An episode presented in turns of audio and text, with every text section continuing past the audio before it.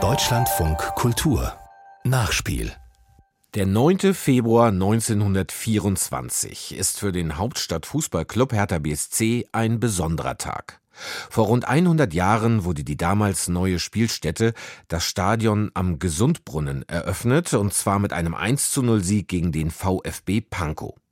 Etwas mehr als 35.000 Zuschauer hatten in der Plumpe, wie es im Volksmund genannt wurde, Platz.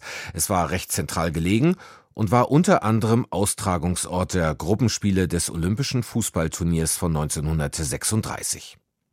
Zur Gründung der Fußball-Bundesliga in der Saison 1963-64 zog Hertha BSC aber in das Berliner Olympiastadion um, weil die Plumpe die Mindestanforderungen nicht erfüllen konnte. Eigentlich träumt Hertha seitdem wieder von einem reinen eigenen Fußballstadion. Und gerade in den letzten Jahrzehnten, in denen viele andere Großstadtvereine tolle reine Fußballstadien gebaut haben, ist der Traum noch intensiver geworden. Wie mein Kollege Thomas Wieler, selbst Hertha-Fan, anlässlich des 100. Geburtstages der Plumpe recherchiert hat. Eigentlich hätte ich ja gerne meinen Großonkel Rainer gefragt, wie das an und mit der Plumpe war. Denn er war Hertha-Fan durch und durch und hat mich mit neun Jahren zu meinem Verein gebracht. Doch dazu ist es leider nie gekommen. Als Kind und Jugendlicher war Rainer öfter an der Plumpe. Auch mit seinem älteren Bruder Uli, der noch heute zu Hertha geht. Die Plumpe war ein Sportplatz inmitten von Wohnhäusern. Und so war die Plumpe eben im Prinzip auch eingebaut zwischen Millionenbrücke, Gesundbrunnen, ein heutiger Teil von Mitte und damals ein Teil vom Wedding. Absolutes Arbeitermilieu und direkt am S- und U-Bahnhof Gesundbrunnen gelegen. Das Stadion am Gesundbrunnen nannten die Berliner deshalb die Plumpe, weil es in der Stadt damals zahlreiche Wasserpumpen gab. Eine davon, in der Nähe des Sportplatzes, war mit einer Heilquelle im nahegelegenen Luisenbad verbunden. Vor dem Zweiten Weltkrieg hatte das Stadion ein Fassungsvermögen von 35.000 Zuschauern und war oft ausverkauft. Die beiden Graden, wo normalerweise die Massen sind, waren eigentlich mehr oder minder nur so ein paar kleine Bänke oder sowas. Die Seite zur Straße waren angeblich 3000 Sitzplätze. Und das dickste und fetteste waren halt der Uhrenberg und der Zauberberg. An dem einen Berg war eine Riesenuhr, das war halt der Uhrenberg. Und an dem anderen hatten alle den Eindruck, wenn Hertha auf diesen Berg zuspielte, dann fingen sie an, brasilianisch Fußball zu spielen. Deswegen Zauberberg. Blau-weiße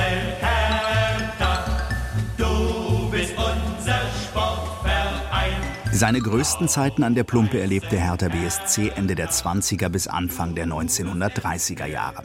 Sechsmal in Folge erreichte der Berliner Sportclub das Endspiel um die deutsche Meisterschaft. 1930 und 31 holte die Mannschaft um Vereinslegende Hanne Sobeck die bis heute einzigen Meistertitel für den Verein.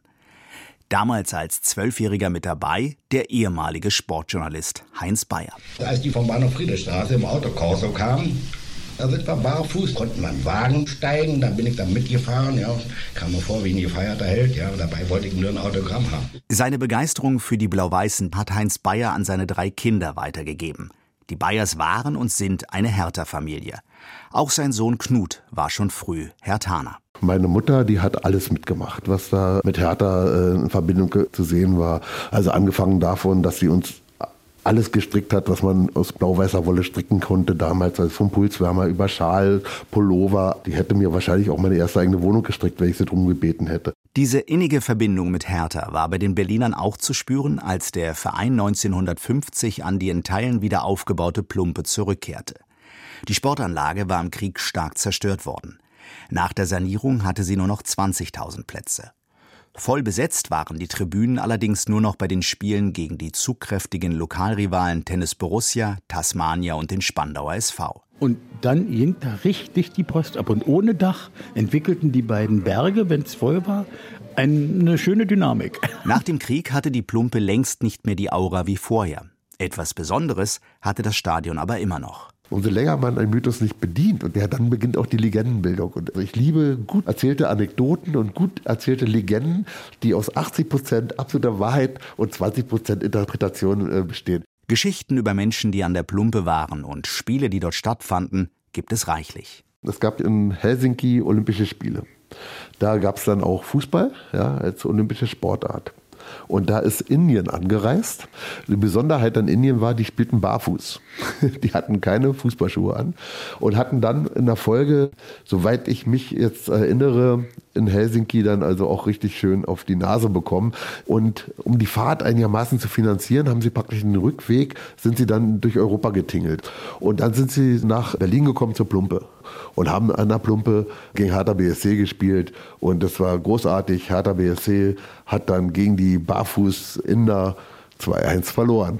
Als Hertha dann 1968 in die Bundesliga zurückkehrte, wurde das Olympiastadion endgültig zur Spielstätte des Vereins.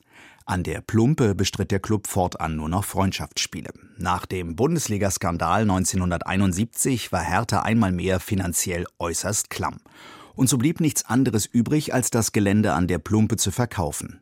Immerhin, danach war der Verein zumindest für kurze Zeit einmal schuldenfrei.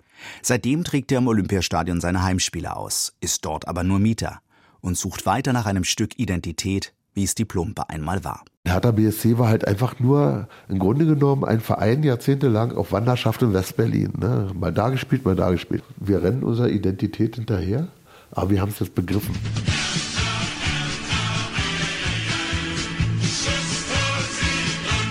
Dort setzt seit 2019 auch die Initiative Blau-Weißes Stadion an. Aus der Idee, so wie früher an der Plumpe wieder ein eigenes Stadion zu haben, ist inzwischen ein Projekt mit Perspektiven geworden. Knut Bayer. Darauf arbeiten wir zu, dass das auch Tatsache auf dem Olympiagelände realisiert wird. Und es sieht auch sehr gut aus. Wir haben momentan halt auch die politischen Verhältnisse, so dass wir also mit einer Sportsenatorin uns unterhalten, diskutieren, austauschen ganz eng, die absolut gewillt ist, Hertha BSC diesen Traum auch zu ermöglichen. Aber wir kommen nicht drum herum, wir müssen alle mitnehmen. Weil letztendlich muss das Abgeordnetenhaus in der Mehrheit dahinter stehen, dass wir als Berliner Verein in Berlin auf Olympiagelände bauen dürfen.